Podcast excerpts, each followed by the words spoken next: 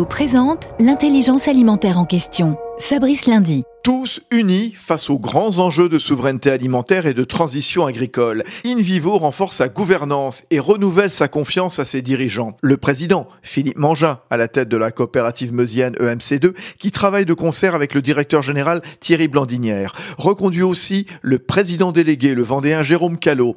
À leur côté, un bureau rajeuni, renouvelé pour moitié, qui épouse mieux les différentes régions et surtout la palette des métiers, vin, céréales, bio et Geste fort, ces nominations ont été validées à l'unanimité.